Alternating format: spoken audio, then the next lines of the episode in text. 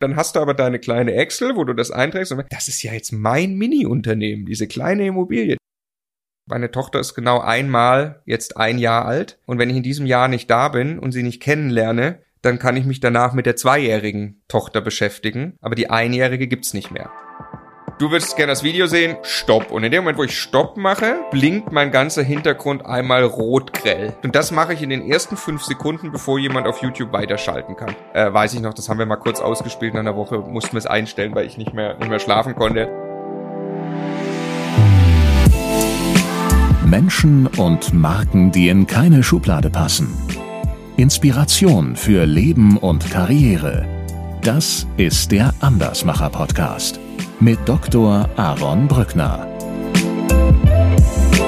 Marco, herzlich willkommen im Andersmacher Podcast. Vielen Dank. Hallo Aaron, freue mich sehr über die Einladung. Andersmacher Podcast. Wie, was meinst du, warum mich Hörer auf die Idee gebracht haben, dich einzuladen? Ich vermute, weil ich eigentlich relativ klassisch gestartet bin in meinem Berufsleben, ähm, den klassischen Weg eingeschlagen habe, den man so auch gesagt bekommt, der ganz gut ist, also versucht einfach erfolgreich zu werden als Angestellter, den dann aber abgebrochen habe und komplett themenfremd auch noch mich selbstständig gemacht habe und denke, damit jetzt ganz glücklich zu sein. Macht Sinn. Damit, äh, damit bist du hier genau richtig. Damit bist du hier genau richtig. Ein schöner biografischer Bruch. Darüber werden wir reden. Lass uns die wichtigsten Sachen so vorab klären.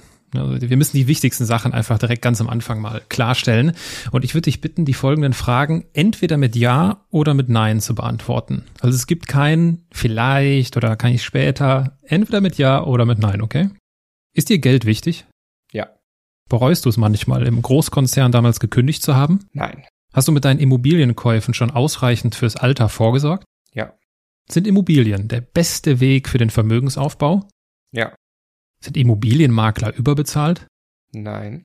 Werden die Immobilienpreise aufgrund der steigenden Zinsen bald sinken? Nein. Bist du ein guter Unternehmer? Nein. Bei welcher Frage hast du am stärksten das Bedürfnis, mehr zu sagen? Ja, klar, weil also schon bei der letzten, weil ich denke, das ist schon, also ich bin sehr, sehr dankbar, wie gut das gelaufen ist, äh, was, was Stefan und ich die letzten Jahre aufbauen durften, der Weg in die Selbstständigkeit, das ist schon sehr, sehr gut. Ähm, aber ich, es gibt noch so viel zu lernen und es gibt auch noch äh, als Unternehmer so viel, so viel zu erreichen und damit meine ich nicht Geld oder, oder, oder Business-Erfolg, sondern so äh, als Mensch und wie man die Dinge so macht im Leben und deshalb bei der Frage. Stell uns vor, du sitzt abends an einer Hotelbar was würdest du trinken? Was würdest du bestellen? Rotwein. Rotwein. Rotwein. Stellen wir uns vor, ich säße mit meinem Weißwein auch an dieser Bar und wir würden ins Gespräch kommen und wir würden uns über die Immobilienpreise und die steigenden Zinsen unterhalten.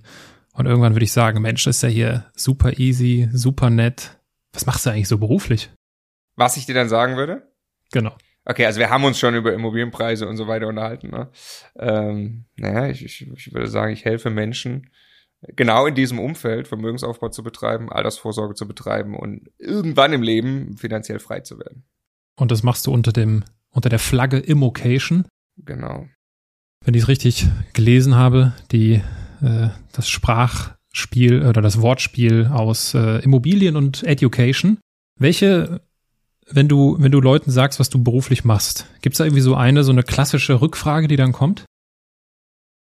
Ja, nicht eine klassische, es ist immer ganz schwierig. Also äh, äh, meine Frau sagt immer, sag bitte nicht zuerst, dass du was mit Immobilien machst, sonst denken alle, du bist Immobilienmakler und es ist ja tatsächlich auch sehr, sehr schwierig, weil äh, ich bin Immobilieninvestor, mittlerweile auch äh, da gewachsen und habe da mehrere Unternehmen, wo ich beteiligt bin, so dass es klar ist, dass ich Immobilieninvestor bin. Das ist erstmal Beruf, den viele äh, an sich erstmal verstehen, viele natürlich auch kritisch sehen und hinterfragen wollen. Und dann gibt es dieses, dieses ganz andere Feld, was eigentlich ja die Immocation ist, wie du es gerade gesagt hast, also die Idee hinter Immocation, ähm, eben Education rund um dieses Thema zu bieten. Und das ist das, was eigentlich der Großteil meiner Zeit, ähm, oder nicht eigentlich, sondern was 90, 95 Prozent meiner Zeit die letzten sechs Jahre in Anspruch genommen hat. Ähm, eben zusammen mit Stefan, mit dem ich das gegründet habe und mittlerweile äh, ist das eine, eine, Firma geworden, für die an die 100 Leute arbeiten in verschiedensten äh, Rollen, ja, also nicht alles festangestellte Mitarbeiter, aber so in verschiedenen Rollen. Und ähm, das ist ein bisschen schwerer zu erklären, weil da sagen wir eben, wie ich es gerade gesagt, wir helfen Leuten, so und dann kann man auch noch sagen, okay, ähm, wir haben, wir machen so Online-Community, wie man es kennt, wir haben halt auch einen Podcast, wir haben einen YouTube-Kanal und so weiter, ne? ähm, damit können halt viele was anfangen, okay, da erklärt ihr den Leuten, wie das geht, ja genau und dann, ähm, klar, wie verdient ihr Geld, ist dann die Frage, ne? Und das machen wir eben dann mit, ähm, mit bezahlter Ausbildung, mit Ausbildungsprogrammen so. Ähm, das ist so typischerweise die, die Kette an Fragen oder das, was, äh, was dann passiert. Ja, also lass uns da ruhig bleiben. Also lass uns beim Geschäftsmodell bleiben. Wenn ich das versuche mal kurz zusammenzufassen, dann kriegt man bei euch sehr viel kostenlos ja, ich krieg äh, einen sehr guten Einblick, womit ihr euch da beschäftigt. Ihr habt, du hast es schon gesagt, Podcast, ihr veröffentlicht viel Content rund um das Thema Immobilien und ähm, Geld verdienen. Das fängt wahrscheinlich dann an bei der, ich glaube, sie heißt Masterclass, ne, Immobilien Masterclass. Wie, wie genau sieht das aus? Sind das dann irgendwie, ist das eine feste Teilnehmeranzahl? Wie oft findet diese Masterclass statt? Genau, also zuerst einmal tatsächlich ist es so, dass die allermeisten Leute bei uns nichts oder sehr wenig kaufen äh, vom, vom, vom Umsatz her. Es gibt also durchaus Produkte vor der Masterclass. Beispielsweise kostet unser Buch Geld. Wir haben ein Kalkulationstool, äh, das Geld kostet. Wir haben ein ganzes Toolpaket. Wir haben verschiedene Vermietervorlagen. Das aber alles im Bereich äh, unter 100 Euro das meiste davon. Ne?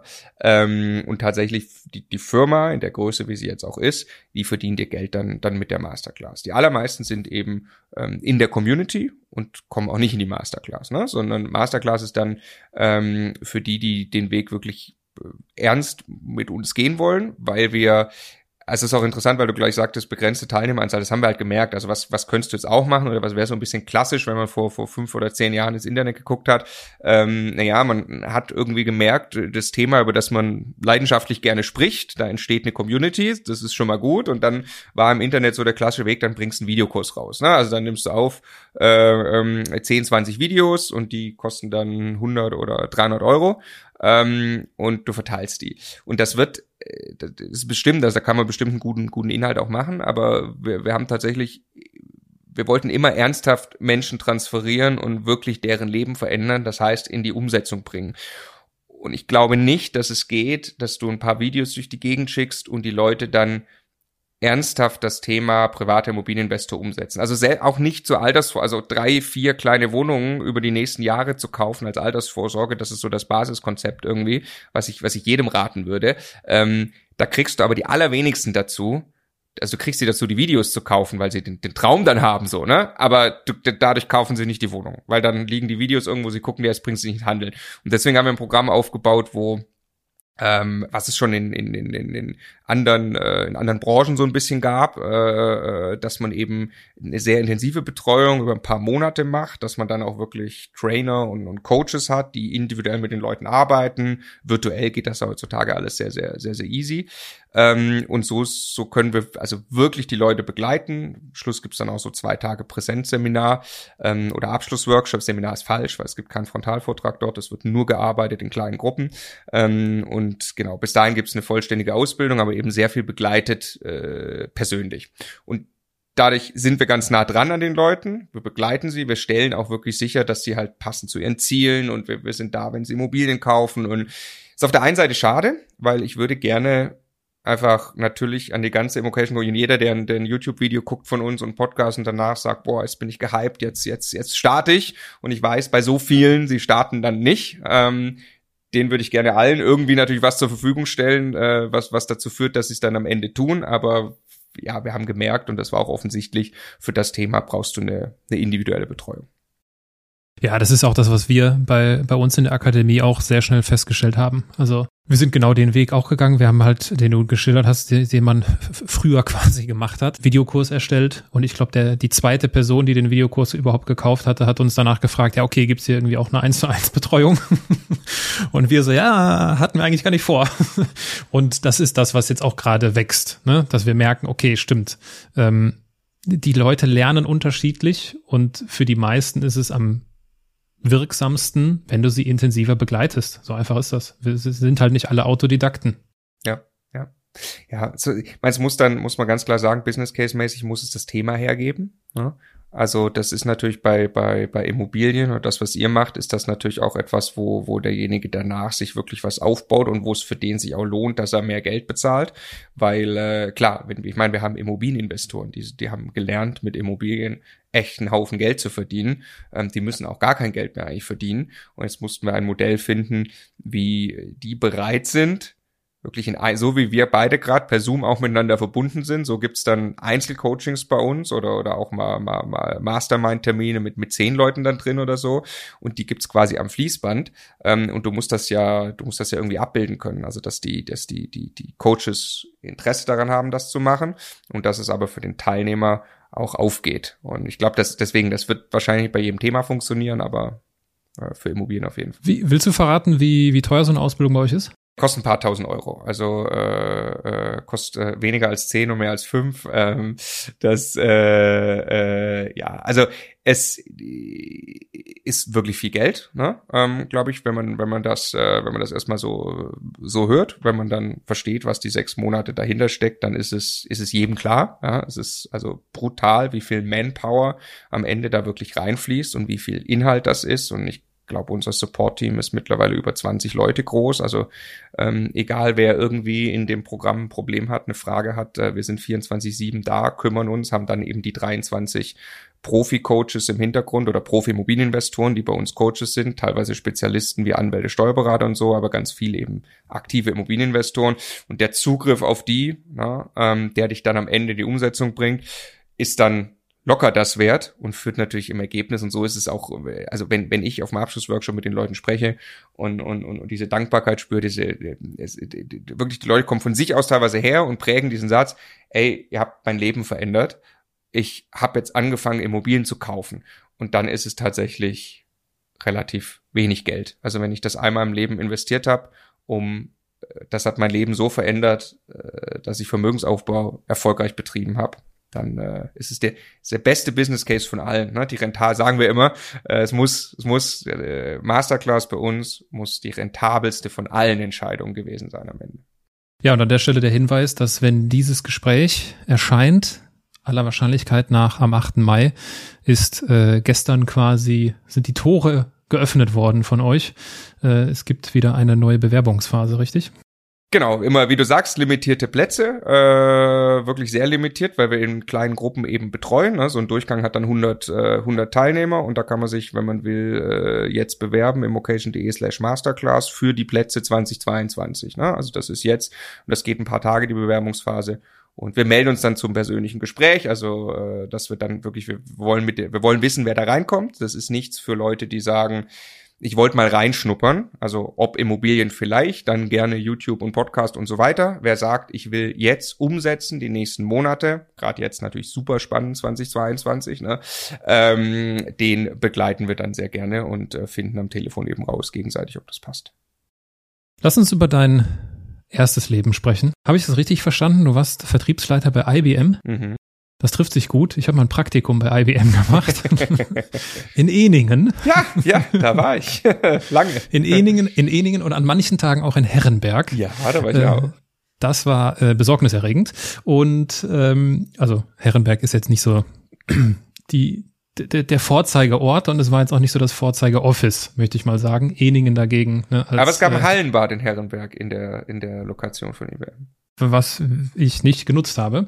Und ähm, genau, das, ich war damals in der im Bereich GBS, Global Business Solutions, glaube ich, hieß es, im Inhouse Consulting. Und äh, von daher ist mir die äh, IBM in positiver Erinnerung. Also es ruft positive Assoziation hervor. Was hast du, wie sah das aus? Wie, wie bist du Vertriebsleiter da geworden?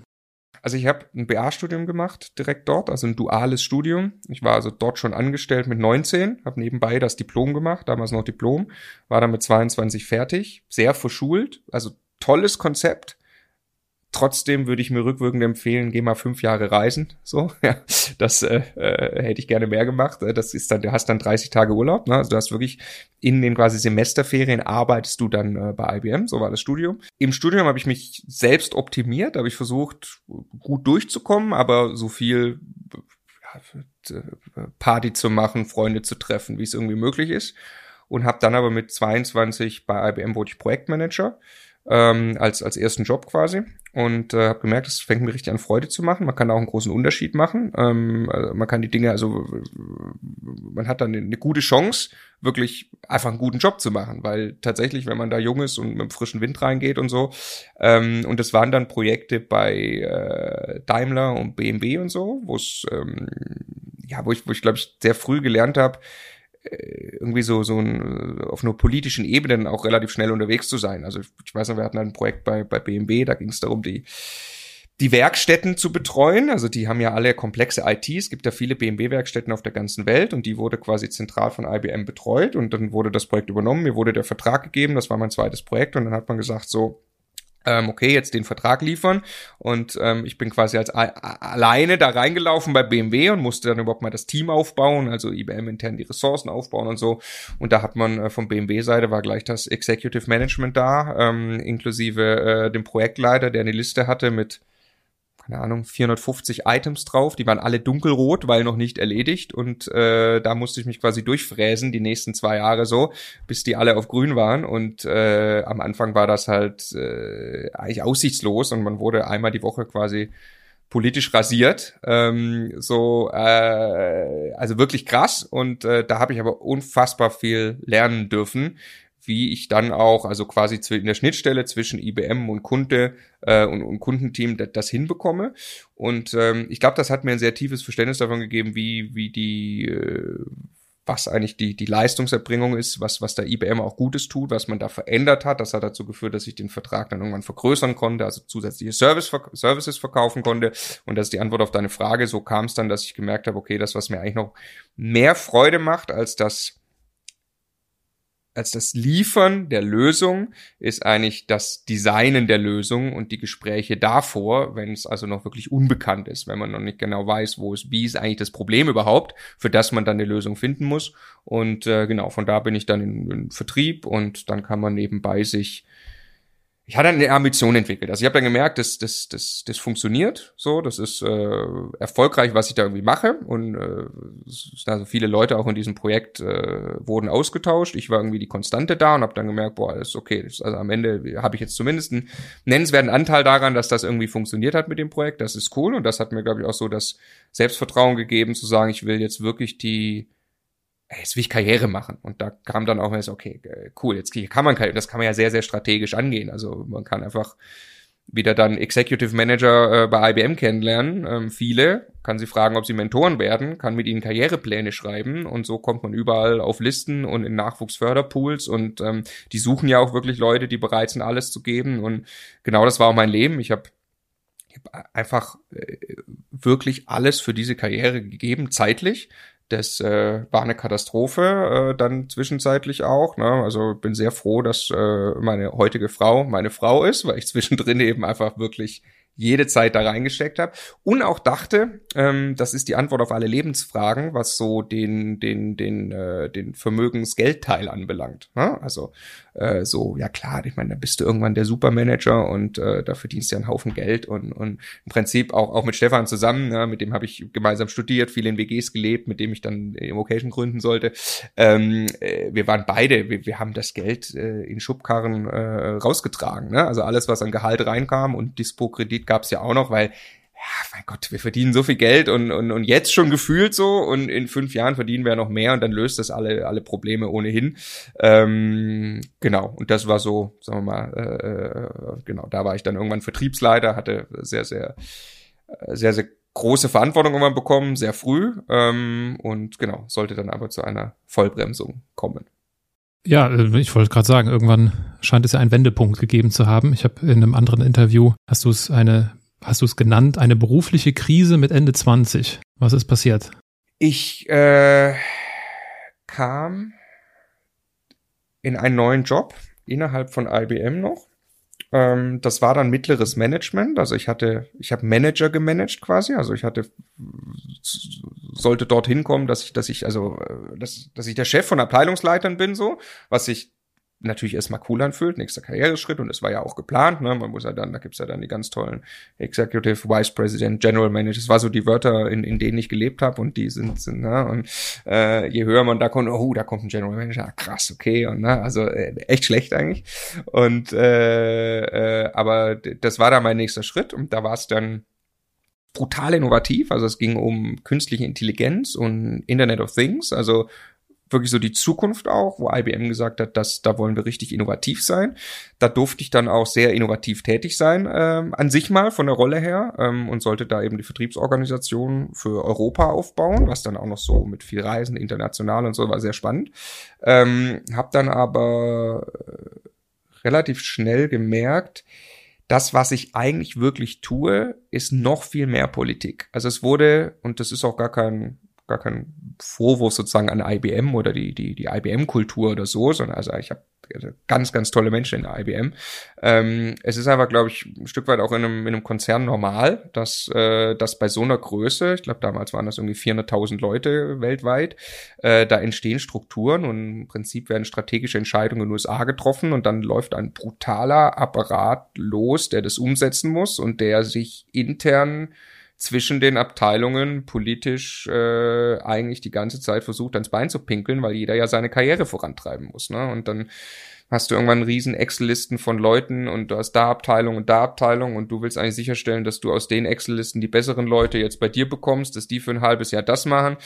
Ich habe dann gemerkt, ja, das war das war nicht nicht erfüllend, logisch. Ich habe dann gleichzeitig gemerkt, ähm, ich habe immer weniger mit dem Kunden zu tun. Also ich hatte mit dem Kunden zu tun. Ich war immer kurz diese 15 Minuten so Hallo und hm, und dann hat aber eigentlich ja gab es ja ein Vertriebsteam, was das dann gemacht hat. Ich äh, habe dann mich involvieren können, hatte aber eigentlich keine Zeit, weil das waren da so viele Baustellen parallel schon in dieser in dieser Größenordnung dann für eine ganze Europa-Organisation, dass ich mich auch um die einzelnen technischen Lösungen gar nicht wirklich kümmern konnte. Also ich hatte mal davor, wo ich noch einfach ganz normaler Vertriebler war ohne Managementverantwortung hatte ich gemeinsam ähm, äh, mit, mit, mit Daimler die, die, die Car-to-Go-Lösung, äh, also diese, diese, die, die Autos, ne, die Carsharing-Autos, die haben dann mit dem, mit dem IBM-Server ähm, sich unterhalten und so kam diese Lösung ans Leben.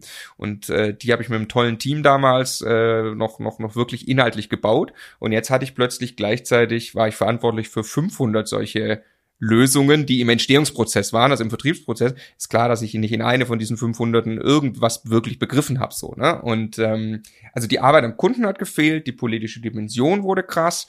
Ähm, und gleichzeitig, und, und es war auch, äh, ja, es war einfach rauer der Ton, muss man auch sagen. Ne? Also mittleres Management dann irgendwann, da, das ist, also kennst aus der Beratung dann ja ne, äh, wahrscheinlich auch und also da gibt's dann gibt's dann schon irgendwann so so Eigenheiten, die, wo es dann auch um, um, um, um viel Arbeiten geht und, und ja klar, ist scheißegal. Also wenn der Chef sagt, du musst sonntags äh, drei Stunden irgendwie noch in eine Konferenz, um ihn zu vertreten, lässt du alles stehen und liegen.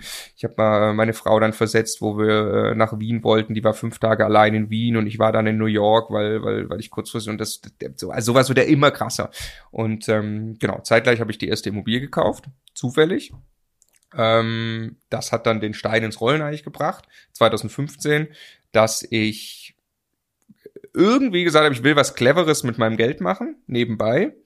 Ähm, bei so immer nur ausgeben, ja, irgendwie muss ich mal so ein bisschen gucken und da habe ich auch angefangen, das erste Mal einfach simpel hochzurechnen. So, okay, fettes Nettoeinkommen, wie viel davon kann ich jetzt eigentlich zurücklegen. Da habe ich sogar antizipiert, dass ich weiter aufsteige und mehr Gehalt äh, bekomme und wie viel ich davon zurücklege dann habe ich das so, okay, dann ich, da denkst du ja automatisch, klar, wenn du jetzt schnell einen guten Job hast, kannst du mit 50 aufhören. Ne? Du bist ja, bist ja dann Vice President oder was auch immer. Ne? Ja klar kannst du dann aufhören zu arbeiten.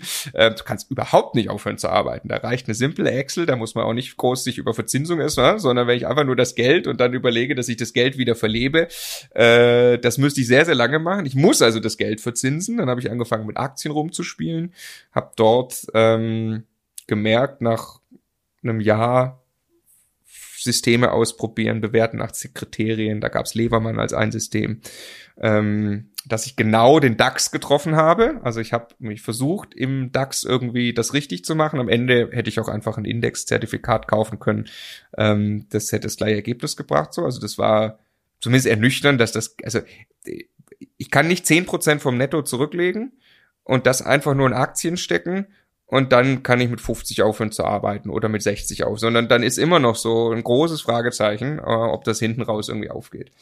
Genau, und in dem ganzen Kontext kam ich dann irgendwann über so einen Blogbeitrag, ähm, wo einer beschrieben hat, er hat eine Wohnung gekauft, vor vielen Jahren, vermietet sie, die Miete bezahlt die Wohnung ab, das hat er ein paar Mal mehr gemacht und ähm, da habe ich ein paar Dinge begriffen, die mir eigentlich im Studium schon erklärt wurden, aber ich wohl nicht richtig zugehört habe, so mit Hebeleffekt und so.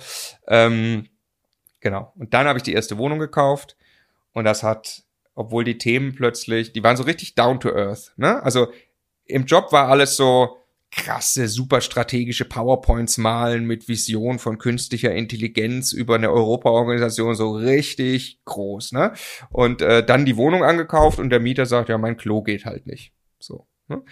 Ganz andere, also ganz, ganz krass und äh, dann musst du dich irgendwie darum kümmern und dann hast du aber deine kleine Excel, wo du das einträgst und das ist ja jetzt mein Mini-Unternehmen, diese kleine Immobilie. Das ist ja jetzt da, wenn ich jetzt fixe, dass das Klo wieder geht, das ist jetzt ein blödes Beispiel, aber äh, da ist der Mieter weiter glücklich, mein Unternehmen macht weiter Erträge, er zahlt nämlich weiter die Miete ähm, und dadurch funktioniert das. Und dann kann ich ein zweites kleines Mini-Unternehmen daneben stellen. So, ne? Und als dann Stefan auch noch Lust bekommen hat, das, das mit umzusetzen, also ein sehr guter Kumpel, mit dem ich ganz viel auch so über äh, Finanzen, Karriere und so gesprochen hatte, ähm, da brach das quasi alles in sich zusammen, dass ja, oh mein Gott, das ist überhaupt nicht der Weg mit dieser Konzernkarriere. Ich glaube, wenn ich das noch 20, 30 Jahre so mache, ohne Aussicht dann, dass das irgendwann sich langsamer dreht, das Hamsterrad, sondern im Gegenteil, äh, das, das kann nicht der Zustand bleiben. Aber was gab es nicht irgendwie auch die Idee zu sagen, okay, ich ändere meine Aufgabe, ich ändere meine Rolle hier in dem Unternehmen? Ja, ja, ich glaube, das ist wahrscheinlich auch äh, was, was auch gut funktioniert hätte. Also man kann mit Sicherheit sagen, ähm, ich hätte einfach wieder ganz normal Vertrieb machen können, also ein, ein normaler Vertriebler oder auch einfach Abteilungsleiter bleiben und sagen, ich, ähm, ich äh, nehme jetzt noch mehr Zeit, äh, die, die Immobilienthemen umzusetzen und dann mache ich das so parallel. Ähm, ja, wäre, glaube ich, auch gut gewesen. Es ist äh, für mich nur, ich bin dann schon, also ich selber für mich persönlich bin dann eher lieber radikal fokussiert, weil ich glaube, so kriege ich dann nochmal, also wirklich um, um Faktoren mehr PS auf die Straße, wie wenn ich mich da zwischen, zwischen den Themen irgendwie so, ne? Ähm, aber es sollte trotzdem noch, noch äh, Lack of Focus quasi dazukommen, ne? Also ich habe dann, ich habe tatsächlich das auch erstmal gemacht, ohne dass ich das jemand gesagt habe im Konzern. Ich habe erstmal einfach angefangen über ein paar Monate äh, knallhart zu reduzieren. Und ich hatte vorher bestimmt, keine Ahnung, 70 Stunden Wochen gefahren. Und dann habe ich halt nur noch 30 Stunden Wochen gefahren. Ähm, hab's aber quasi niemand gesagt, ne? Und hab dann auch ganz krasse Erkenntnisse gehabt, ne? wenn du in den richtigen Meetings die richtigen PowerPoint-Folien hast, das merkt gar niemand. Also im Gegenteil. Es wurde, ich war noch fokussierter auf, okay, wo wollen sie wirklich, dass was passiert? Was haben sie dir gesagt? Also ich habe nicht mehr versucht, selber allzu groß jetzt einen Karren äh, ranzuschieben, sondern habe einfach nur gesagt, okay, ich setze das um, was, was auch so erwartet wird. Ähm, und äh, das war ganz krass. Also es gab dann noch mehr Angebote. Ich habe Gefühl, ich bin erfolgreicher so von, von der Wahrnehmung. Ähm, noch, obwohl ich viel weniger gearbeitet habe. Und es war ein ganz lustiger Effekt und war dann auch wirklich, also wenn im Meeting das Telefon geklingelt hat, weil der Makler angerufen hat, weil wegen, wegen Wohnungskauf, habe ich auch mal gesagt, ja, äh, äh, da ist wichtiger Kunde dran, muss ich kurz hingehen. Ne? Und bin aufgestanden, rausgegangen. So, also das ist, das will ich jetzt niemand empfehlen, ja, bitte nicht falsch verstehen, aber äh, das ist dann, also wenn ich dann sowas mache, dann dann auch klar und mit mit Fokus und, und und Vollgas und das hat dann dann haben sich die Ereignisse quasi überschlagen ne? dann war halt äh, Monate später war dann Stefan dran und dann war das aber so vom Thema wir waren so weit weit weg irgendwie uns in der Konzernstruktur jetzt wohlzufühlen also es war zumindest es fiel uns sehr schwierig. Wir hätten dann, glaube ich, irgendwie zum Startup oder so vielleicht gehen, gehen müssen, so vom Gefühl her.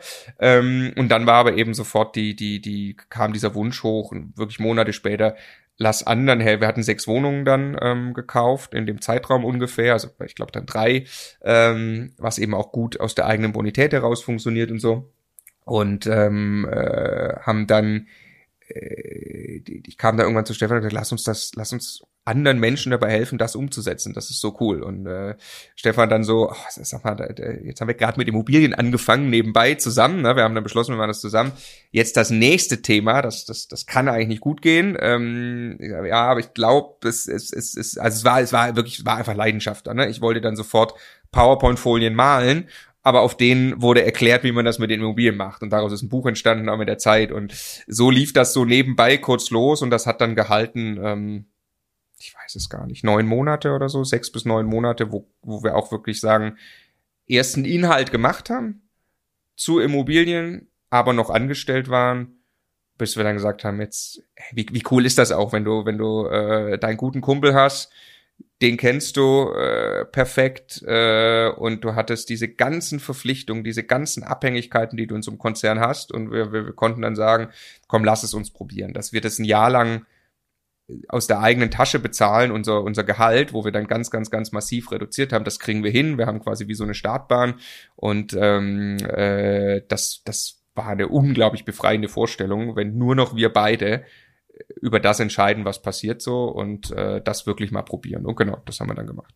Da gibt's jetzt natürlich tausend, tausend Sachen, die mir dazu einfallen. Aber was mich äh, am meisten interessiert ist, wie hat denn so deine, wie hat denn so die Familie reagiert? Wie haben die Eltern reagiert, als du denen gesagt hast, äh, ach übrigens, ich habe gekündigt. Und man muss dazu sagen, äh, du hast, ihr habt jetzt zu einem Zeitpunkt gekündigt, wo ihr noch nicht davon leben konntet. Äh, nicht anders. Ne? Also ihr hattet die Rücklage irgendwie auf circa ein Jahr, aber es war jetzt nicht so, dass ihr sagt, cool, wir haben jetzt hier irgendwie Cashflow und jetzt können wir hier starten. Wie, wie haben die Eltern, wie hat die Familie reagiert?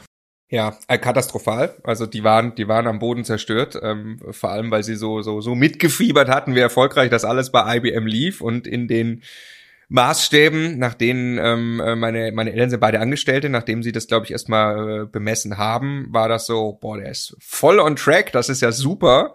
Und jetzt haut er das alles weg so, ne? Ähm, und äh, also man muss auch verstehen, die, die, die Ausgangssituation war wirklich, dass das nur noch mal jedem klar ist. Wir haben Immobilien gekauft, die sich von selbst abbezahlen. Aber abbezahlen, nicht, dass da jeden Monat so viel übrig bleibt. Also wenn da 50 oder 100 Euro Cashflow, den hätte man vielleicht rausziehen können aus so einer Wohnung ähm, da wäre das schon viel gewesen.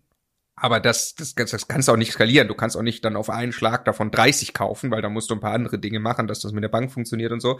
Ähm, also aus den, von den Immobilienleben wäre gar nicht gegangen. Und ähm, das hört sich an, als ob wir vielleicht Berge von Geld auf der Seite hatten. Also ich glaube, ich war so im Bereich von 20.000 Euro ungefähr.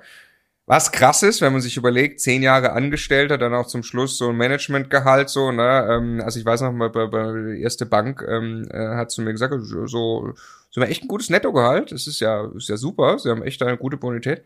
Sie haben aber echt verdammt wenig davon zurückbehalten. Also über die Jahre, ne? Was, was waren denn, was waren denn da so deine hohen Ausgaben? Also bist du irgendwie exzessiv in Urlaub geflogen ja, oder? Also ja, also einfach, das geht ja schnell, ne? Also das, das ist wirklich, ich guck da viel, auch jetzt gerade hin so, weil jetzt ist mehr Geld da, jetzt kann man wieder Geld ausgeben, so ähm, und ich guck wirklich, was kostet Geld. Also das geht relativ schnell, wenn du jetzt sagst, ich, keine Ahnung, ich fahre jetzt nach, nach, nach Frankreich in Urlaub, mache äh, drei Wochen soll ein schönes Haus sein. Wäre natürlich gut, wenn der Pool zur eigenen Benutzung nur zur Verfügung steht und nicht mit, mit, mit fünf anderen geteilt wird. Und dann gehst du jeden Abend in ein Restaurant essen. Geh mal hier in München essen. Also versuch's mal unter 100 Euro mit zwei Leuten, wenn du sagst, es soll ein bisschen, bisschen, bisschen besser sein, so, ne? Oder nicht mal, nicht mal besser, ganz normal. Ähm, und ich habe zu dem, du hast dann so ein Selbstverständnis, so, ne? Ja, man ist ja erfolgreich in der Karriere, das kann man sich schon leisten damals. Ne? Ich hatte keinen Blick dafür, wie sehr ich es mir nicht leisten konnte. Leasingwagen, äh, ganz äh, klassisch, ne? So, äh, ich weiß noch, wie, wie Stefan und ich entdecken, ey, guck, hast du das IBM Leasing Programm gesehen? Die haben da, die haben da ja E-Klasse Cabrio kostet nur 600 Euro im Monat, ne? Und äh, äh, lauter so Sachen, inklusive du musst die Ausstattung am Anfang upfront mit ein paar tausend Euro bezahlen und AMG-Paket ist natürlich super, ja? Und äh, das ist, also es ist krass, wie schnell es geht und dann einfach äh, klar, also tägliche Ausgaben so, ne? Wirklich ähm, nicht drauf geachtet, nicht gekocht, sondern so äh, geguckt, naja, die eigene Zeit ist ja so viel wert, ja, die, ich, ich kann die Rechnung wirklich nicht leiden, auch wenn sie natürlich wichtig und richtig ist an vielen Stellen, aber ähm, äh, meine eigene Zeit ist so viel wert, also kann ich jetzt für 30 Euro beim Lieferdienst was bestellen, so, ne? Ich glaube, das hat kurze Beine, also wenn man das dauerhaft macht für sich, auch wenn ich sehr gerne bestelle, aber ähm, so ist das Geld draufgegangen, ja. Und ähm, genau, das war, also die Ausgangssituation war nicht so, dass ich sage, ja, äh, Mama, Papa, macht euch keine Sorgen, ich habe ja ein paar hunderttausend Euro auf der Seite, äh, so, überhaupt nicht so, sondern also ich habe dann ganz, ganz krass, ich hatte ja noch dieses hohe äh, Nettogehalt erst, ne, ähm, äh, eine Zeit lang, habe das dann runtergefahren auf unter 2000 Euro, habe mit meiner damals noch Freundin gesprochen, habe gesagt, ist es okay? Also wir haben auch dann, das ging so langsam auch in Richtung Kind, was wir, was wir wollten. Ist es okay, dass wir jetzt alles wirklich massiv reduzieren. Ich weiß nicht, ob das irgendwie funktioniert. Was ich sagen konnte, und das habe ich aus Überzeugung gesagt, wenn ich in einem Jahr zu IBM, zu Microsoft, zu Amazon oder irgendwie wieder anklopfe, das würde wieder funktionieren. Es wäre die Hölle für mich wahrscheinlich vom ja, mental so, äh, dass das einfach so, oh scheiße, du musst hat, na, nicht gepackt und so und, und, und wieder zurück in, in das Alte irgendwie. Aber das wäre das, das Risiko, glaube ich, war nicht so groß. Aber trotzdem, das, das sehen die Eltern nicht so, ne? sondern die sagen, okay, Geld hat er nicht wirklich auf der Seite. Äh, jetzt hat er gekündigt. Und dann haben sie mich natürlich, also beide, ich war, meine Eltern sind getrennt, ich war mit beiden getrennt, wurde ich eingeladen zum Essen von beiden es war quasi so ein Zwiegespräch, äh, wo man das genauer verstehen wollte, was da eigentlich passiert. Und äh, dann war natürlich auch die Frage, wie werdet ihr denn um alles in der Welt damit Geld verdienen? Ich höre immer nur, ihr macht jetzt irgendwie Videos und, und, und, und wollt vielleicht was schreiben. Äh, glaubt ihr, ihr schreibt einen Bestseller oder, oder äh, so? Oder wie soll das funktionieren so? Ne? Und äh, meine Antwort war, halt, ich weiß es nicht. Ich, keine Ahnung, ich weiß, wir wissen es wirklich nicht. Was wir wissen ist, wenn wir Reichweite aufbauen, wenn viele Menschen uns zuhören und viele Menschen das umsetzen wollen, dann werden wir ihnen dabei helfen. Und äh, wie das genau aussieht, müssen wir auf dem Weg dahin rausfinden. Und das haben wir dann auch erst Mitte 2018 rausgefunden, so, ne? Und ähm, wie, wie erklärst du dir, weil ich meine, das ist ja schon, wenn der engste, die engsten Mitmenschen daran so zweifeln, ne? Und ihr ja auch selbst noch keine so richtige es gab ja noch nicht so wirklich diese Erfolgserlebnisse, wo ihr sagt, oh, jetzt haben wir den ersten Kunden und mit dem können wir jetzt wachsen oder was auch immer. Wie erklärst du dir, dass du das dann trotzdem gemacht hast? Also ich glaube tatsächlich aus der, erstmal aus dem Fehlen der Angst, dass da wirklich ex existenziell was passiert. Also es war klar, ich bin gut ausgebildet ich habe einen guten Lebenslauf und es ist in der Zeit, wo ich sage, was haben Sie das Jahr gemacht? Ich habe versucht, ein Startup zu gründen, ist schiefgegangen, sagt jeder, cool, ja, super gemacht, was haben Sie gelernt so, ne? Also einen Job wiederzufinden, also diese, diese wirklich, die, das, das Schlimmste, was passieren kann, ist, es geht einfach weiter wie vorher. Das, da, da war ich mir 95 Prozent sicher und deshalb war das mein Gefühl, okay, ich kann einfach wirklich was ausprobieren. Und wenn es aber klappt, ist es ziemlich cool. Und dann muss man auch sagen, es ist, wir sind ja ähm, bootstrapped, so würde man es in der Startup-Sprache sagen. Das heißt, wir haben kein externes Geld aufgenommen, weil das ist wieder was anderes. Wenn du jetzt hingehst und du überzeugst jemanden mit ein paar gut gemachten PowerPoint-Folien, dir eine Million zu geben, äh, damit du mal skalieren kannst, ähm, was ich vielleicht sogar geschafft hätte, weil PowerPoint-Folien waren mein Ding, ja, das musste ich ja im Konzern üben, äh, dann hätte ich aber plötzlich, dann hätten wir einen Chef gehabt, wir hätten äh, äh, wir hätten sehr, sehr schnell etwas skalieren müssen, vielleicht auch einfach nur Geld ausgeben müssen, ohne dass wir auch wissen, dass es funktioniert. Und das Schöne an dem, wenn du gar kein Geld zur Verfügung hast, um sowas aufzubauen, ist, es muss wirklich in sich heraus funktionieren. Und der Stefan ist brillant da drin. Der ist äh, Finanzer, der war eben Vertriebsleiter, zum, äh, äh, ähm, Finanzleiter bei Hilti zum, zum Zeitpunkt, als er dann auch gekündigt hat. Äh, und also ganze wirre Ideen, die vielleicht äh, ich irgendwo mal produziere und dann sofort so, oh, okay, das, das machen wir jetzt und so. Sofort Business Case, wie was bringt das, wie funktioniert das, äh, äh, wann kann das irgendwie Geld verdienen? Die Fragen stellt er sofort ähm, und die darf man eigentlich auch nicht zu früh stellen, aber die darf man auch nicht zu spät stellen. Er hat immer sichergestellt, dass wir sie uns permanent stellen, wöchentlich stellen und deswegen ist es auch ein bisschen ähm, glaube ich, einfacher, als du dir vorstellst, gewesen, weil es gab ja schon die Möglichkeiten, im Internet Geld zu verdienen. Wir haben dann ähm, eine, eine Stefan hat auf YouTube äh, gezeigt, wie man eine Excel äh, baut, um Immobilien zu berechnen. Das fanden Leute so cool, dass sie es nachgebaut haben. Klar, dafür hat er es gemacht, dass Leute es nachbauen, die Community wächst, bis ein paar gesagt haben, könnt ihr mir die nicht zuschicken, ich zahle auch was dafür. Ich gesagt, du musst doch nur nachbauen, hier ist doch die Anleitung auf YouTube. Ne, bin ich zu faul, zahle ich 30 Euro oder so, ne? Ähm, genau, dann haben wir davor Werbung geschalten, haben gesagt, jetzt gucken wir mal, wenn wir jetzt eine kleine Werbung ausspielen auf Facebook, hey, hier äh, Immobilien investieren, hier gibt's eine Excel, kostenlose Version, die man dann irgendwie upgraden kann auf die Vollversion für äh, 30, 40 Euro. Und äh, es weiß noch, habe ich schon ein paar Mal erzählt, ich war dann in einem, in einem ganz langen Flug, weil wir nach Neuseeland geflogen sind, meine Frau und ich, und das war nämlich auch der, der Kündigungsmoment eigentlich. Ähm, da hatten wir also, da, da hatten wir gerade das erste Mal diese, diese, diese Excel einmal verkauft auf einem kurzen Dienstweg an jemand, der jetzt angefangen hat, und gesagt, okay, jetzt schalten wir eine Werbung. Und haben Stefan und ich Erbsen ja gezählt, weil wir überlegt hatten, ob wir dann bald das, das wirklich in die Selbstständigkeit äh, wagen. 100 Euro setzen wir ein. Wir geben jetzt 100 Euro dem Facebook-Konzern, damit er Werbung für uns ausspielt und gucken, was rauskommt. Und 100 Euro gesetzt, in den Flieger gestiegen nach Neuseeland, zwölf Stunden später gelandet und eine Nachricht von Stefan auf dem Telefon, wir haben 200 Euro verdient, verdoppeln, Fragezeichen. so, und äh, das, also war tatsächlich so, ne? Dann haben wir so ein bisschen hin und her geschrieben und an demselben Tag haben wir Nachrichten ausgetauscht, wir kündigen unsere Jobs. So, weil das war nicht, dass wir viel Geld verdient haben, nur du kannst nicht beliebig oft deinen Einsatz verdoppeln äh, mit, mit Facebook-Werbung und dann kommt hinten immer das Doppelte raus. Also bitte auf gar keinen Fall denken, dass das einfach beliebig funktioniert.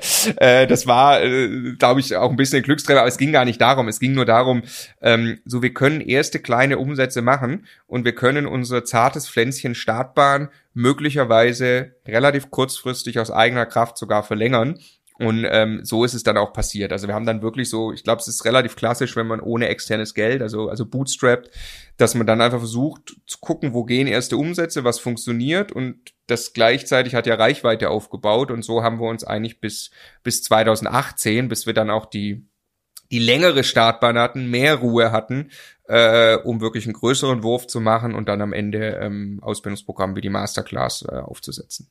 Ich überlege, ob ich, ähm, doch, ich bin mal, ich bin mal so ehrlich an der Stelle. Ich habe noch so viele Themen mit dir zu besprechen. Ähm, das Thema Reichweite ist ja unser, ist unser Hauptberuf. Und ich persönlich, das ist meine ganz persönliche Haltung dazu, ich mag einfach guten Content. Ne? Und wir helfen unseren Kunden dabei, ob das jetzt Unternehmen oder Selbstständige sind, mit gutem Content sich Reichweite aufzubauen und relevant zu werden und nicht irgendwie nur irgendwelche Werbeanzeigen rauszuhauen. Ne? Ich vermute auch mal, dass ihr eure Reichweite nicht mit Werbeanzeigen aufgebaut habt, sondern einfach mit gutem Content, den ihr veröffentlicht auf unterschiedlichsten Kanälen. Jetzt ist das etwas, was ich äh, bedingt durch die Mitstreiter bei mir ähm, auch lerne, zu sagen, okay, vielleicht bin ich dazu schwarz-weiß, ne? Also Content machen ist gut, Werbung schalten ist böse, weil ich persönlich habe mit Werbung, mich nervt Werbung sehr schnell. Und ich hasse Werbung, also plumpe Werbung hasse ich wie die Pest. So. Und äh, nichtsdestotrotz fahren wir aber jetzt diesen diesen Sommer machen wir so die ersten Gehversuche, was das angeht, in unterschiedlichsten Varianten, die da online möglich sind. Was ist da, was hast du da so mitgenommen, wenn du diese zwei Welten des des, äh, des Online-Marketings, also die eine Push-Welt, ich zeige dir eine Werbeanzeige und die Pull-Welt, ich mache guten Content, du wirst auf mich aufmerksam. Wenn du die zwei vergleichst und mir etwas mit auf den Weg geben würdest, worauf sollte ich den Fokus legen? Wie soll ich da herangehen? Mega coole Frage. Freue mich total, dass, weil das ist so, über, über sowas habe ich logischerweise die letzten Jahre ganz, ganz viel nachgedacht und das äh, ist einfach großartig, dass Stefan und ich da zu zweit waren, weil ich, also ich habe es 100% exakt wie du gesehen. Ich habe gesagt, wenn wir, wenn wir es einfach gut machen in der Sache, wenn es guter Content ist und die Leute es sehen wollen, dann wird es einfach groß werden. Und es hätte wahrscheinlich auch ohne jede Werbung auf irgendeine Art und Weise funktioniert. Es wäre aber deutlich kleiner als das, das, was wir jetzt haben. Und ich glaube, man muss einer, also Stefan hat das Ganze da einfach vorgerechnet. Ne? Er hat gesagt, Moment mal, aber wenn ich hier vorne noch 10 Euro dazulege zu jemand, mit dem ich 30 Euro verdiene und dafür kann ich dann aber fünfmal so viele bekommen, ist doch logisch, dass ich das mache, so, ne? Also mal, mal plump ausgedrückt. Dann kommt, glaube ich, schon was dazu, was, was wir, was wir, äh, alle einfach begreifen müssen. Ich habe das irgendwann bei Facebook relativ krass gemerkt. Also wenn ich einen Facebook-Post mache, ähm, wie viele Leute, mit denen ich befreundet bin, die mir oder die mir folgen auf Instagram oder so, wie viele Leute kriegen den überhaupt ausgespielt? Das, also es ist ja überhaupt nicht mal sicher, dass alle Leute, die mir organisch folgen, das dann überhaupt sehen. Im Gegenteil, das sehen dann vielleicht fünf Prozent. Mittlerweile ist auf Facebook, ist mein Eindruck so, damit das überhaupt mal die Hälfte oder alle sehen, die, die mir folgen, muss ich eine ganze Menge Geld unter diesen Post noch legen bei Facebook, ähm, damit die das sehen. Das ist in Facebook-Gruppen, also Details, ne, so, aber der, der generelle Trend ist auch, ist ja auch logisch, ähm, es, äh, die, die, die, der Kampf um die Aufmerksamkeit ist ja immer höher und deswegen, wenn jemand halt sein Handy aufmacht, dann lädt halt einen Feed auf Instagram oder TikTok oder, oder Facebook. Ähm, und das ist ein begrenzter Platz, der zur Verfügung steht für die Aufmerksamkeit und was dort ausgespielt wird, ist ja das Geschäftsmodell äh, dieser, dieser äh, Plattform, ähm, dass man eben teilweise auch dafür bezahlen muss. Und genau, das heißt, ich glaube auch wirklich, also das ist einfach schwierig in der Zukunft. Und ähm, aber ich würde damit äh, für, also also für mich ist, ohne dass du, dass du, dass du guten Content machst, kann es nicht funktionieren. Und Stefan und ich waren auch so aufgeteilt. Es war die letzten sechs Jahre mein Job. Ich bin jeden Abend damit ins Bett gegangen, jeden Morgen damit aufgewacht. Was könnte nächster guter Immobilien-Content sein, den wir produzieren? Und das habe ich stoisch also mal waren es zwei die Woche auf YouTube, mal waren es drei, äh, jeden Tag Instagram und also es, es wurde einfach gemacht und es wurde immer bespielt. Und mir war das auch erstmal relativ egal, was wie funktioniert hat im, als einzelnes Contentstück, sondern es ist dann eben ja auch, genau wie du sagst, wir haben unsere Reichweite nicht, ähm, äh, nicht mit Werbung aufgebaut, also teilweise schon, kann ich gleich noch erklären, aber ähm, auf YouTube zum Beispiel funktioniert das quasi nicht. Ne? Also es ist unsere Erfahrung, sondern wir haben einfach irgendwann, ich weiß mal, wir waren drei Monate auf Reise und hatten davor vorproduziert. Ähm, das war Ende 2017, glaube ich, und haben dann, keine Ahnung, zwei Videos die Woche raus. Und da waren wir sehr klein, unser Kanal. Und äh, da gab es dann irgendwann ein Video, das, ähm, das hatte plötzlich einen Treffer gelandet und das hatte zehnmal, zwanzig, dreißig Mal so viel Aufrufe. Dann haben wir boah, das war ein Treffer. Und danach war der ganze Kanal so doppelt so groß. Ne? Und heute ist das, wenn du dann rückschaust, das Diagramm ist das so eine ganz kleine Spitze irgendwo unten links und ich werde nie vergessen, wie ich mich über diese Spitze gefreut habe. Und äh, so, glaube ich, funktioniert das Spiel immer noch, egal ob das jetzt eben gerade beim Podcast oder oder oder, oder auch äh, YouTube, TikTok und so weiter einfach einen guten Job machen, ist die Basis für alles.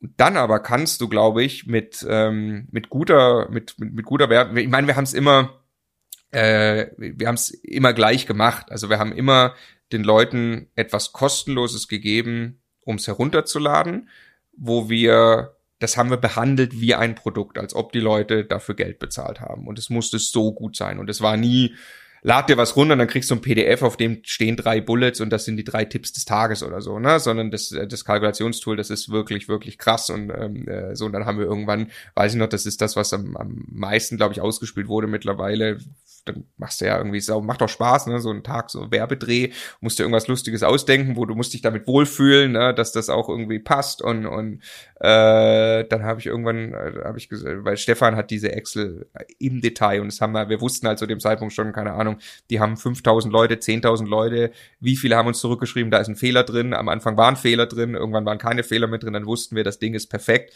und da habe ich irgendwie gesagt, ähm, äh, du hast bestimmt auch schon versucht, eine Excel für Immobilien zu bauen, ähm, ich wette, wir haben eine bessere gebaut.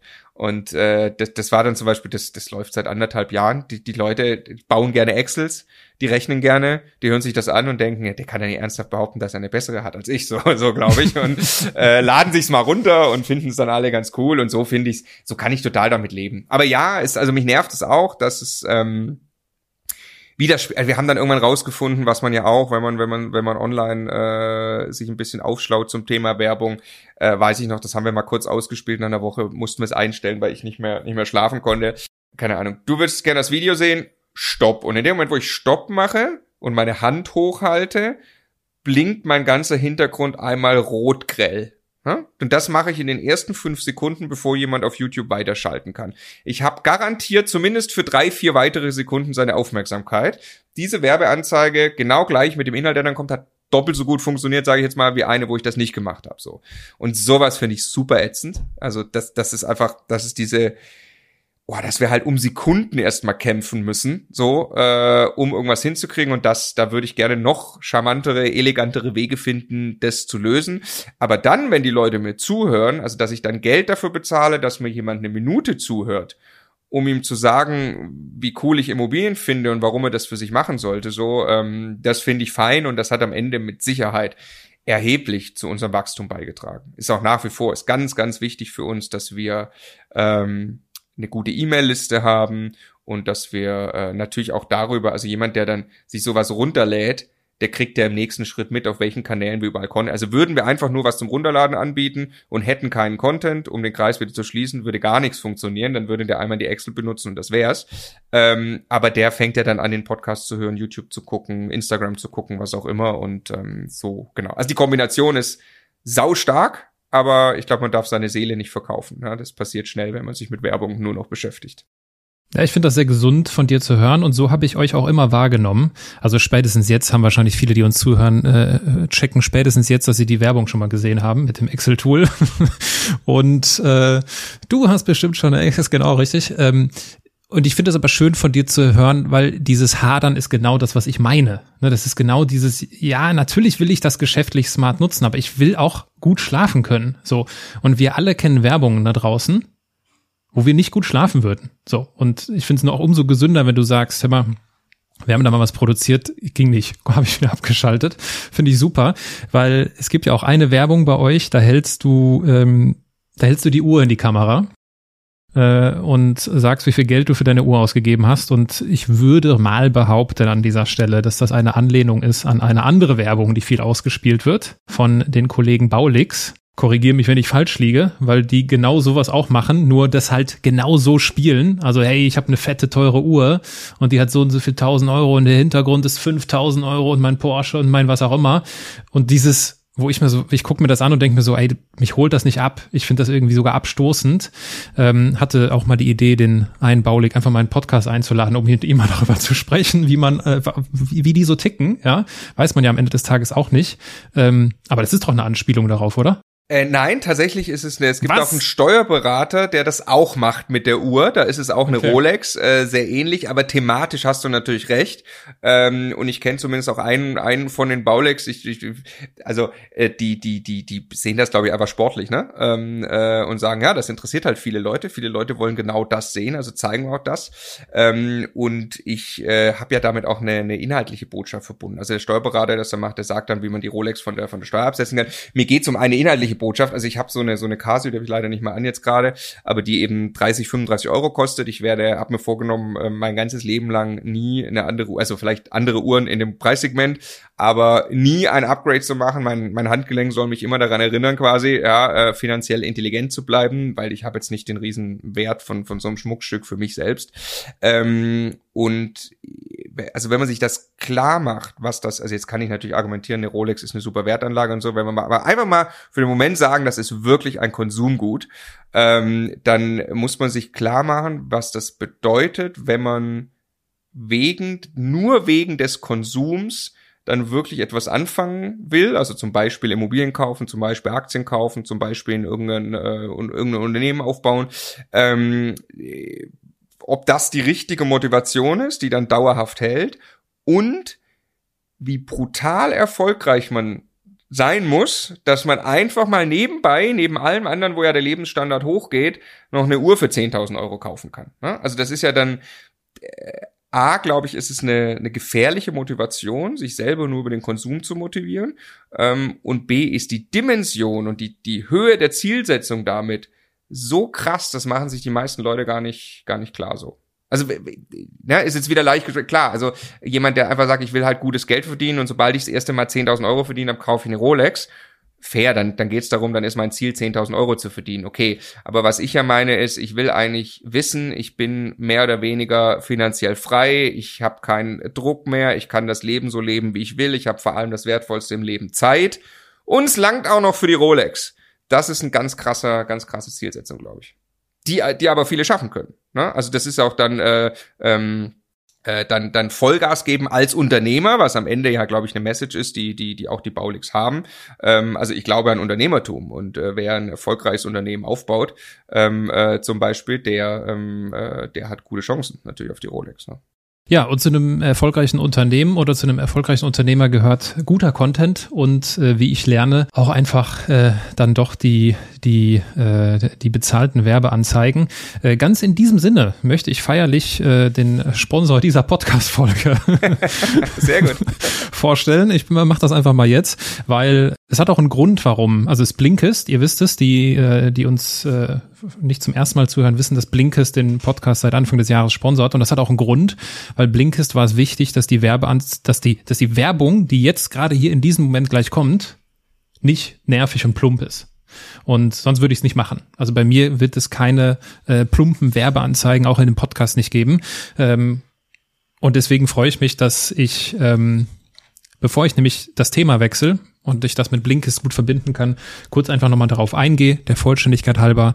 Blinkist werden die meisten von euch kennen. Und gerade wenn es darum geht, Marco hat gerade schon die Zeit angesprochen, das Wertvollste, was wir haben, wenn es darum geht, Zeit zu sparen, dann kann Blinkist eine, eine Lösung für euch sein. Schaut euch das gerne mal an. Ähm, Blinkist stellt euch von mehr als 5000 Sachbüchern und Podcasts das Wesentlichste, die quasi die Quintessenz äh, bringt, äh, bringt Blinkist für euch in 15 Minuten auf euer Smartphone.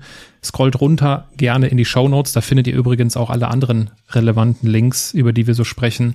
Und dort erwartet euch ein, ein besonderes Angebot, was die, was die Community angeht. Und ich habe letztens auf Blinkist äh, rumgestöbert und ich bin über ein äh, Buch gestolpert, das Geld richtig heißt. Also Geld richtig. Von Philipp Müller ist das. Und ich lese dir daraus kurz was vor, ja? Gerne. Es ist schon verrückt. Alle wollen mehr Geld, aber die, die viel haben, werden als protzig, geldgeil und betrügerisch verunglimpft. Dabei haben wir die Wahl. Wir können weiter den Kopf in den Sand stecken und neidisch auf diejenigen schielen, die es geschafft haben. Oder wir werden selbst aktiv, lernen, wie Geld funktioniert und schaffen uns den Wohlstand, den wir verdienen. Marco, du hast ganz am Anfang gesagt, ist dir Geld wichtig? Du hast Ja gesagt. Was ist Geld für dich? Also erstmal ist lustig, also ich finde Blinkist ganz toll, hab selber schon vielfach benutzt, ähm, unabgesprochen und äh, ja, ungefähr zwei Meter von hier steht das Buch, was, aus dem du gerade vorgelesen hast, vom Philipp, ah, äh, den ich auch kenne. ähm, äh, ja, also Geld ist, Geld ist ganz klar Mittel zum Zweck, Mittel zur Freiheit. Ähm, es äh, geht, äh, also ja, mir macht es auch Spaß, ähm, natürlich das ein oder andere Konsumgut zu kaufen und äh, das, das klar, ähm, äh, dass das Leben, äh, wenn man mehr Geld ausgibt, macht Freude. Aber das, äh, warum ich ganz klar Ja gesagt habe, als du gefragt hast am Anfang der Folge, ähm, ist äh, das Mittel zum Zweck und zwar zur Zeit. Also ich habe ganz, ganz krass, als meine Tochter geboren ist, die wird jetzt drei, ähm, ganz, ganz krass, da war so der, der allerletzte Warnschuss ähm, und da war ich ja schon in der Selbstständigkeit, die dann, also vorher war ich einfach krass im, im Angestellten-Hamsterrad. Dann hatte ich wirklich auch Freiheit. Wir waren dann auch reisen. Ich war unterwegs selbstständig. Es war richtig geil. Dann wurde das relativ groß mit Immocation und plötzlich gemerkt, uh, das ist so ein nächstes Unternehmerhamsterrad, was auch sehr, sehr krass war. Und äh, Tochter kommt zur Welt und ähm, äh, für mich war klar, also ich, meine Tochter ist genau einmal jetzt ein Jahr alt. Und wenn ich in diesem Jahr nicht da bin und sie nicht kennenlerne, dann kann ich mich danach mit der zweijährigen Tochter beschäftigen. Aber die einjährige gibt's nicht mehr.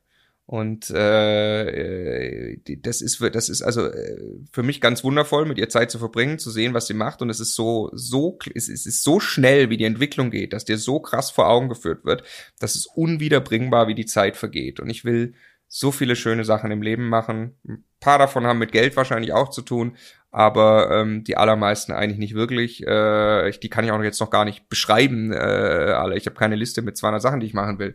Ähm, aber ich weiß, ich will viel, viel mehr vom Leben als diesen, diesen, diesen Tunnel, den man kennt, in dem man ist, in dem man aufwacht. Oh, ist schon wieder Weihnachten. Äh, viel gearbeitet dieses Jahr. Ja, ähm, so das ist. Äh, das ist irgendwie noch noch noch tatsächlich auch dann äh, lustig, ne? So, also denkt man immer wieder so krass, wie schnell das Jahr rumgeht und es ist aber eigentlich so brutal traurig, was man da sagt, so, ne? So äh, und ja, ich habe das seit Anfang diesen Jahres mache ich das ganz krass und wenn ich jetzt, also wenn ich erzähle, was ich die letzten vier Monate gemacht habe, yes, das ist das, was ich machen will. Ich habe meine Zeit wirklich auf unterschiedlichste Art und Weise wirklich voll ausgekostet. Ich stand ganz viele Wochentage um 15 Uhr auf dem Spielplatz, ähm, äh, habe Zeit mit ihr verbracht, aber ganz viele andere Dinge auch gemacht und ähm, also es ist nur so über die über die Tochter merkt man das so krass und ähm, die Eintrittskarte dafür ist Geld und es ist schade, dass ganz viele Leute, glaube ich, da wirklich drumrum reden oder sich selbst in die Tasche lügen. Ähm, du brauchst echt, um frei zu sein, brauchst du Geld, du brauchst auch einen guten Haufen Geld, beziehungsweise du brauchst wahrscheinlich am besten ähm, stetige, stetige Einnahmen, auf die du dich verlassen kannst, die du mit vergleichsweise wenig Aufwand am Laufen halten kannst. Alles, jeder auf seinem Level, seine Dimension. Allerspätestens brauchst du das mit 65, dann willst du mit Sicherheit sagen, jetzt jetzt, jetzt kann ich vielleicht noch was tun, aber ich muss nicht mehr. Der Punkt soll dann spätestens, selbst der Punkt ist massiv in Gefahr, für alle quasi. Ähm, und deshalb ist, ist, ist Geld so, so wichtig. Also ich, ich sehe, das, das jetzt ist natürlich gerade mit, mit Mitte 30 um uns rum ähm, äh, ganz viele andere Eltern und so. Da ist so viel Unzufriedenheit da und das, das aller, die allermeiste Unzufriedenheit kommt aus dem Thema Zeit. Äh, gerade mit Mitte 30 ist es einfach brutal, was auf die Frauen und die Männer einprasselt, ähm, die dann vielleicht auch noch Eltern geworden sind, ähm, was die alles irgendwie zeitlich unter einen Hut kriegen müssen. Und das ist so, so schade in dieser tollen Lebensphase, wo wir noch fit sind, wo wir auch schon ein paar Dinge verstanden haben, die wir vielleicht mit 16 noch nicht verstanden hatten. Ähm, es ist so, so schade, dass wir um jede Minute Zeit eigentlich kämpfen. Und ähm, ich glaube halt, der, der, der, äh, das, das Mittel oder die, die, die Eintrittskarte, um diese Zeit wirklich zu haben, ist in irgendeiner undefinierten Form, erstmal ganz allgemein gesprochen, Geld. Du hast gerade einen sehr interessanten Punkt angesprochen, dass du quasi die Hamsterräder einfach ausgetauscht hast. Also Hamsterrad Konzernkarriere und Hamsterrad Unternehmerkarriere. War das so, ja? Ja, ja, das war genau so. Also es war, bevor wir gekündigt haben, haben Stefan und ich zur Tradition dann einen, einen stundenlangen Spaziergang gemacht. Ähm, hier im Nymphenburger Park in München äh, passiert das gerne und äh, zu der Zeit. Ähm, und das weiß ich noch, und da habe ich gesagt, wir, wir kündigen jetzt die Jobs aber für mich ist ganz wesentlich, ich will ab jetzt reisen. Ich möchte jedes Jahr weg sein, am besten mehrere Monate. Und ich möchte, dass wir einen klaren Plan haben zu einem entspannten Leben hin. Das ist für, also ich mache das nicht, weil ich es geil finde, eine riesen Firma aufzubauen oder irgendwie Marktführer zu werden oder was auch immer. Das, ich, das, so, ich möchte, wir haben eine Leidenschaft entdeckt mit diesen Immobilien, weil die für mich genau auch das transportieren eben. Und wir haben eine Leidenschaft entdeckt, dass wir das wirklich den Leuten beibringen wollen, weil wir so überzeugt davon sind. Aber das darf nicht dazu führen, dass dann genau das so ein bisschen passiert ist. Ne? Ähm, aber im, im, ich bin riesig dankbar, dass es dann genauso gelaufen ist. Also es ist dann einfach sehr schnell sehr groß geworden mit äh, mit ganz vielen Menschen einfach auch, die viel Kommunikation brauchen, was äh, was sehr viel Zeit äh, aufwendet mit einer Verantwortung für viel mehr Leute plötzlich. Ähm, und äh, in, ich meine, Stefan und ich sind das sind irgendwie das Gesicht. Ich bin der, der den ganzen Content macht. Also ähm, das kam plötzlich, also du bist alleine ausgelastet als Person, wenn du die ganze Zeit so viel Immobilien-Content machen willst, ähm, vor allem wenn du es gut machen willst. Und dann kommt plötzlich dazu, dass du eigentlich eine, eine Führungskraft wieder bist von einem Unternehmen und äh, so und so weiter. Ähm, genau, also ganz, ganz krass. Und ähm, ich habe trotzdem, äh, also spätestens dann mit der Geburt in meiner Tochter schon mir Pflöcke reingehauen, dass ich da auch Zeit hatte. Aber es war immer ein Zerreißen noch. Und glücklicherweise, als wir gemerkt haben, in welche Dimension die Firma äh, jetzt, jetzt kommt, ähm, dass auch der finanzielle Erfolg da ist, äh, von Tag eins an äh, habe ich damals zu Stefan gesagt, es war so eine Autofahrt, ähm, wir müssen jetzt sehr viel schneller, sehr viel mehr Immobilien kaufen. Aber wir können es nicht selbst tun. Wir können auf gar keinen Fall jetzt auch noch Immobilieninvestoren werden. Ich rede jetzt nicht von eben zehn Wohnungen, sondern von 100 Wohnungen aufwärts, weil das ist einfach nochmal ein anderes Spiel, so eine Art Immobilienunternehmer zu werden. Ähm, aber das ist das, was wir, was wir irgendwie natürlich dann mit diesen Möglichkeiten, die wir hatten, gerne machen wollten. Also vor allem auch mit dem Netzwerk und dem Know-how. Ähm, und äh, dann haben wir Modelle angefangen, ganz früh, 2019, wo wir mit Co-Investoren zusammen investieren und wir sagen, okay, Bonität, Netzwerk, was auch so ein bisschen ein paar andere sagen, kommen von uns, die geben wir rein in die Partnerschaft, aber ihr macht den ganzen Job. Und ähm, so bauen wir gemeinsam einen Bestand auf, der jedem zur Hälfte gehört. Und so haben plötzlich, ähm, äh, da sind auch mehrere Partnerschaften mittlerweile entstanden. Und das war glaube ich, ganz, ganz wichtig, das so anzufangen, weil ich wirklich gemerkt habe, es ist exakt das gleiche, was gerade wieder passiert. Ich bin voll im Hamsterrad und ich komme da eigentlich gar nicht raus. Und äh, wie soll ich da rauskommen? Jetzt ist ja noch mein eigenes Unternehmen. Du kannst ja nicht kündigen in deinem eigenen Unternehmen. Ne? so und äh, dann hast du aber auch noch das Thema mit den mit den Immobilien, wo du eigentlich noch viel mehr Gas geben willst. Und dann war das also der erste wichtige Schachzug, dass andere Leute die Immobilien kaufen, die aber genauso glücklich sind. Und jetzt haben wir halt Immobilien, musst halt viel mehr kaufen, klar, du bist dann plötzlich alles geteilt durch vier, wenn du es wenn du's mit zwei anderen noch machst. so. Ähm, aber also Partnerschaften, wo jeder seinen Stärken nachgeht, hatte ich halt mit Stefan schon gemerkt und haben wir in diesen Partnerschaften gemerkt, war ein Schlüssel. Und das zweite, dann auch zu sagen, Immocation braucht jetzt Geschäftsführer und das ist jetzt seit ähm, 1.1.2022, also die haben wir seit 1.1.2021 sind die quasi da beziehungsweise erstmal einer, den wir aufgebaut haben über das Jahr. Und ähm, jetzt seit Anfang dieses Jahres ist erstmal die klare Vereinbarung, er hat die gesamte operative Verantwortung. So. Und genau. Und jetzt ist also das, der Rückbau des Hamsterrades in großen Schritten ist im Gange und ähm, fühlt sich jetzt gut an. Was sich nicht so gut anfühlt, ist, wenn man eine Immobilie kaufen will und man ist Selbstständiger. Also ich bin, äh, ich empfinde das als hochgradig diskriminierend, was da draußen passiert.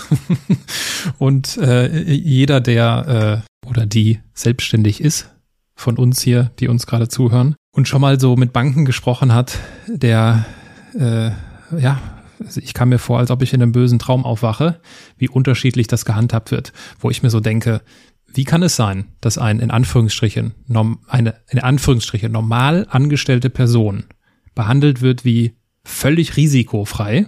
Und ich spreche jetzt nicht von Beamten, wo ich es nachvollziehen kann, sondern von normal Angestellten, völlig risikofrei. Das ist quasi, die können ja gar nicht ihren Job verlieren.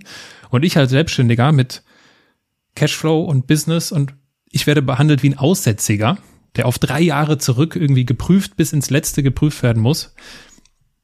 Du weißt, wovon ich spreche. Hast du eine Empfehlung, einen Ratschlag für, für, für Menschen wie mich? ja, also äh, es geht auch nach zwei Jahren. Äh, also wir haben es dann nach zwei Jahren auch ge, äh, gemacht. Ähm, aber das hat uns ja selbst auch getroffen.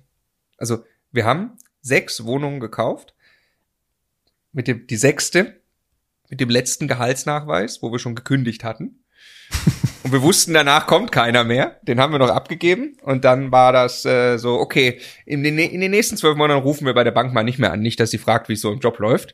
Ähm, und äh, dann hat irgendwann Immocation Traktion bekommen und dann konnten wir, ähm, ja, also der, der, der Tipp ist, äh, das ist, ähm, das ist Fleißarbeit und, und äh, professionelles Arbeiten, wahrscheinlich auch ein Stück weit Storytelling und Kontakte knüpfen und so. Also das, das, äh, das, ja, es ist ungerecht, Klar, sehe seh ich auch so, ja, sehe ich absolut so. Ähm, aber es ist halt so, ne? Und äh, also alle Regeln, die die Banken haben, da, da, da sind bei weitem natürlich nicht alle sinnvoll. Ist auch klar, woher das grundsätzlich kommt und dass wir eine, eine vorsichtige Kreditvergabe haben in Deutschland, ist, glaube ich, auch in diesen Zeiten ähm, einfach gut. Ne? Deswegen ist auch gibt's auch aus meiner Sicht kein, kein Crash am Horizont. Ähm, äh, ist sehr sehr schwierig, sich das überhaupt vorzustellen. Ähm, aber trotzdem, also ich, was was ich machen würde, ist ähm, also der Stefan ist da halt auch wieder äh, brutal, wie er das finanziell bei uns aufbereitet. Also wir haben mit unserem Steuerberater, ich glaube, wir haben im Februar haben wir alle Jahresabschlüsse für alle GmbHs, die wir haben, fertig auf dem Tisch ähm, in einem perfekt formatierten Paket mit ähm, Übersichtsfolien, mit Geschäftsberichten, die lesbar sind. Da gibt's dann noch drei Seiten PowerPoint-Ebenen, äh, wo ich noch was machen darf, wenn es wenn's, wenn's nötig ist. Ja, endlich wieder, endlich wieder Executive Management. Wirklich, stellt's euch so vor, wenn ihr diese diese Strukturen kennt. Äh, die Bank ist einfach der der Super Vice President. Ihr geht pitchen, macht gute Folien, bringt auf auf äh, drei Folien rüber, was der Punkt ist. Ähm, und dann habt aber die 50 Folien Pamphlet dabei, um alles zu beweisen. Ähm, und äh, dann zu vielen Banken gehen. Das ist ein himmelweiter Unterschied. Große Geschäftsbanken, HVB. Äh, ähm, äh, Commerzbank und so weiter zu äh, Regionalbanken. Ja, also äh, das ist allein schon ein Unterschied. Also ähm, man kann, ich glaube, es gibt 400 Banken ungefähr, die so ein Finanzierungsvermittler für einen anfragt. Ähm, äh, also dort wirklich versuchen, persönlich vorstellig zu werden, die richtige Bank zu finden, die das Geschäftsmodell versteht ähm, ja, also wir haben dann irgendwann äh, auch äh, jetzt, jetzt ganz gute Erfahrungen gemacht hier in Bayern mit, mit ein paar Volksbanken. Ähm, die sind natürlich im Volumen irgendwo erstmal dann, dann begrenzt, aber ähm, äh, da war das, äh, das war großartig. Wir kamen dann, durften dann wirklich persönlich auch unsere, unsere Geschichte erzählen. Und die waren, die waren natürlich begeistert, weil wir, weil unser Immocation, was uns die Bonität eigentlich bringt, weil das eine funktionierende Firma ist, noch was mit Immobilien zu tun hat. Das war für die natürlich besonders gut. Ähm, aber äh, ich glaube einfach, wenn du die Chance kriegst, eine halbe Stunde, Stunde, teilweise ist auch der Vorstand, kann man sich gar nicht vorstellen, Bankvorstand, aber das ist jetzt bei einer kleinen regionalen Dorf Volksbank, ne, das ist jetzt nicht, äh, der, die hat jetzt nicht acht Management-Ebenen, so, ähm, aber äh, der setzt sich dann hin und wenn er das Gefühl hat, ja, die Jungs haben ihr Business im Griff, so, äh, dann trifft er halt einmal eine Entscheidung, mit denen machen wir gerne Geschäft und dann hast du auch keinen Stress mehr. Also dann weißt du ganz genau, äh, bis zu dem und dem Volumen kannst du jetzt, kannst jetzt machen, kennst auch so ein bisschen die Konditionen, kennst den Sachbearbeiter, das ist nur bei der allerersten Wohnung, ist das halt schwierig und danach stehst du plötzlich auf der anderen Seite. Du bist der, der kommt und im Prinzip die Finanzierungsbestätigung schon dabei hat, so was echt das Spiel ändert. Jetzt weiß ich, ich bin hier schon die ganze Zeit meine Themen am rausstreichen. Ähm, und ich würde jetzt mal so sagen, für die von euch, die sich dafür interessieren, so Immobilien zum Beispiel, okay, wie viel Eigenkapital brauche ich und so weiter und so fort. Ich verlinke eure Kanäle und äh, ich glaube, dort ist man gut aufgehoben, wenn es um Immobilien-Content geht. Ein Thema soll aber nicht zu kurz kommen, weil wir im Vorgespräch kurz darüber gesprochen haben. Dir liegt etwas auf dem Herzen, was äh, Immobilieneigentümer angeht und die Situation mit äh, der Ukraine.